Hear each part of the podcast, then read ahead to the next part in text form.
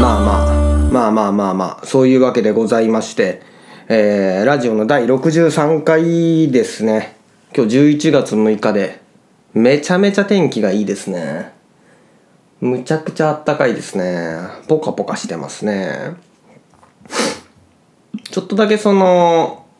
前回から時間が少しだけ空いてしまいました、えー理由をご説明しようかと思うんですけどもやめとこうかなと思う気持ちもありまして、えー今はやめとこうかなと思う気持ちの方に強く傾いてるのでやめとこうかなと思います。で今回の本題がですねまあ、これから話すことなんですけども、まあ、第60回のことですね。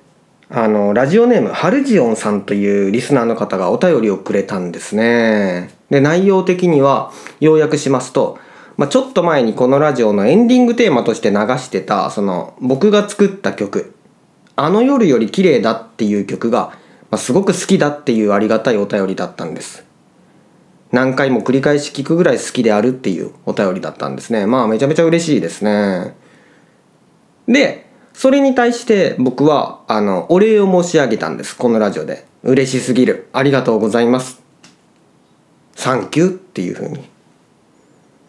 そしてその「あの夜より綺麗だ」っていう曲を一緒にやった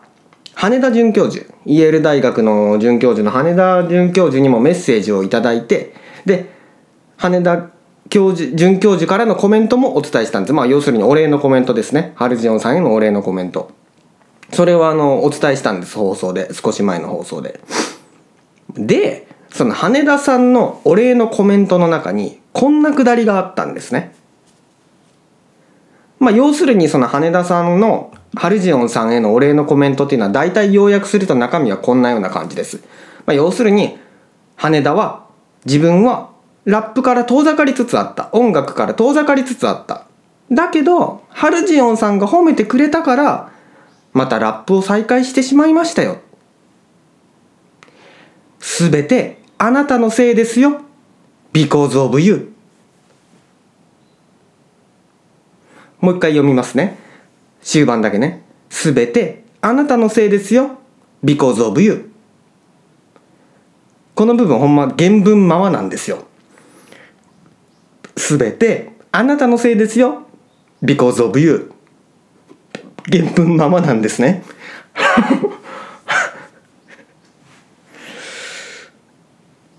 で俺はもうちょっとここの下りでちょっと魂が震えましてね。心の深い深い底の部分。深海 7000m 部分の部分が、えーまあ、激震したんですね。マグニチュード100ですね。マジで。いいこと言うよなと思って。さすが羽だよと思って。ででですね僕はそのハルジオンさんへのお礼のコメントを取ったその日のうちにちょっとトラックを作りましてトラックっていうのは音楽の後ろに流れる、えー音楽の部分です。演奏部分です。で、えーサビも考えましてで「Because of You」っていう曲を作ったんですよ。であのちょうど取材で私が外に出てた日だったんでもうその道中あのファミリーマートの駐車場でレコーディングしたんですよ車の中で「Because of You」という曲のね。でまあ私がサビをまた担当してサビをレコーディングしましてでバースの部分サビ以外の部分がまあ空いてる状態ですのでそれをその羽田さんに送りまして、えー LINE で。で空いてる部分を埋めてちょうだいというふうに送りましてそれで羽田さんがその埋めてくださいまして空いてる部分をラップを入れてくださいましてで完成したわけです「Because of You」っていう曲がね。ですのであのこれはその私と羽田准教授からのあの皆さんこれを聞かれてる皆さんに捧げる曲です。とりわけハルジオンさんに捧げる曲ですね。いやー恥ずかしいわ。エンディングテーマで流しますのでもうぜひ聴いていただけたら嬉しいです。あの面白いですねこの曲も。あの羽田さんもものすごく力が入ってて真面目ですね。素晴らしいですね。今回もすごくいいです羽田さんのバースが。まあというような話なんですけども今回の話は。あのー、この「Because of You」を作ってる時に思ったことが一つありましてまあそれは何かっていうと次のようなことです。誰か一人のために作るアート芸術作品っていうのは不特定多数のために不特定多数に向けて作るアート芸術作品とはまた違った喜びがあるよねっていうことです。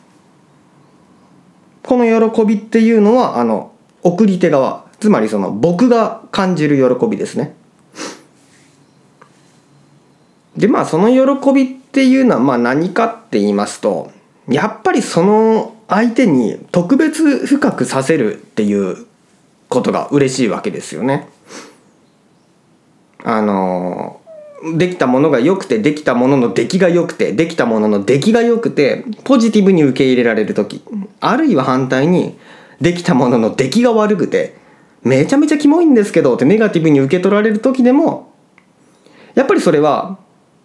不特定多数に向けてたまたまその人に届いた制作物よりも、まあ、確実に激しい反応を得やすいんですね。つまりこの「Because of You」って曲も例えばその2ヶ月だか 3, 3ヶ月近く前かな？に誕生したこのラジオこのラジオ番組の、まあ、記憶やあとハルジオンさんがくださったメッセージ。そしてそれに対する羽田さんのお返事メッセージ。なんかを踏まえてこれらのこう歴史があった上で作られてるわけです。要するに共有した同じ時間が詰まってるわけですね。なので、まあ、良くも悪くも激しい反応が起きやすいっていうことですね、ま、できれば本当に良い反応をハルジオンさんの中で起こしてくれる方が嬉しいんですけどもあの起きやすいということですね。で私はこの手のあの誰か一人のために作る作品っていうのを、まあ、よく作るんですね。例えば誰かの誕生日だったりとか誰かが結婚したりした時なんかには、まあ、作りがちなんですよ。それで言うとここの番組によくゲストで出てくれるそのストレス鈴木さんストレス鈴木さんの誕生日には僕は毎年必ず1曲作ってましてえーあの星野源さんがバナナマンの日村さんになんか毎年バースデーソングを作ってるという話を聞いたことがあるんですけどもそんなような感じです。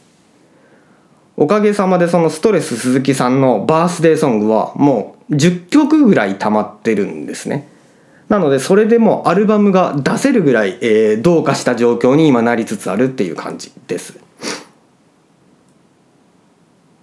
で今ちょっと思い出したのが文脈こそ違えどあの伊坂幸太郎さんの小説で似たシチュエーションが登場したなっていうのを今思い出しましたね。モダンタイムスだったかな？だったかな、まあ、前後は省くけどその物語の中に要するに一人の読者のためだけに小説書いてる小説家が出てきたはずなんですよ。それでその小説家はあのその一人の読者にさえ読んでくれたらなんか結構満足できるんだよねみたいなこと言ってるんですね。でそれはめちゃめちゃよくわかるんですよ本当に。うん例えば坂口恭平さんなんかもマジでそれを言うなら似たことをやってますよね。あの、命の電話にかけてきた。命の電話っていうのは坂口恭平さんがやってる電話相談のことですね。辛いよっていう人からあの人は携帯電話の番号を公表してで電話をまあ受けて悩み相談みたいなのをしてるんですけどその人たちにあの即興で歌作ってで喜んでもらったりしてるっていうめちゃめちゃいいことやってるなと思いますねうんまあでそういう喜びはあのー、あるんだというお話でしたねマンツーマンで似顔絵描いたりとかする人の喜びにも近いのかもしれないですね。あるいはもっと他のサービス復縁すると、えー、例えば一人のお客さんのためにその人の好みに合うオーダーに合う髪を切ってあげる美容師さんであったりとかあとはその人の一人それぞれのその要するにオーダーに合う手術をしてあげる、えー、外科医の方とかねまあ似たような喜びを感じてるのかもしれないなと思いましたがあのぼんやりした話になってきたんで今回はあの短めにしたいと思うのでこの辺で、えー、失礼いたします。まあ、いずれにしても本当にこれから流す曲はそのハルジオンさんがメッセージをくださらなければ生まれなかった曲ですのであの改めてお礼を申し上げたいと思います。それではそれでは失礼いたしました。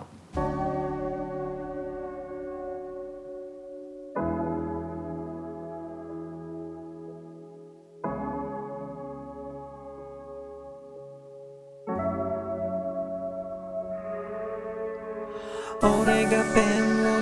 握る理由。俺が声を上げる理由。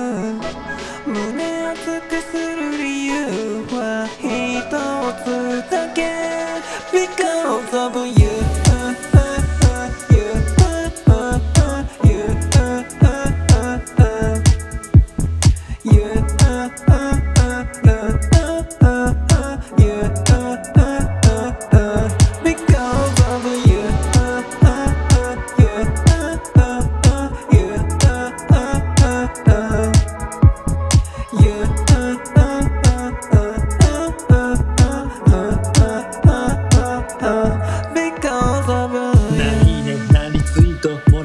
ろで現実ニート Amazon リンク欲しいものリストに載せとけビートと鉛筆ノート。さよならダッシュボード。あの頃じゃねえ。アップロード。アプリじゃ加工ができない承認欲求漏れてるよ赤ん坊。見て見て。ママ先生。TikTok アマダンサー。インフルエンサーとかではなくシンプルにええなって言われたい。フォローされるよりフローしたい。絶賛されないデッサンがしたい。俺が声を上げる理由。世界のどっかに俺がいる。俺がペン生きる理由。俺が声を上げる理由。胸熱くする理由は一つだけ Because of You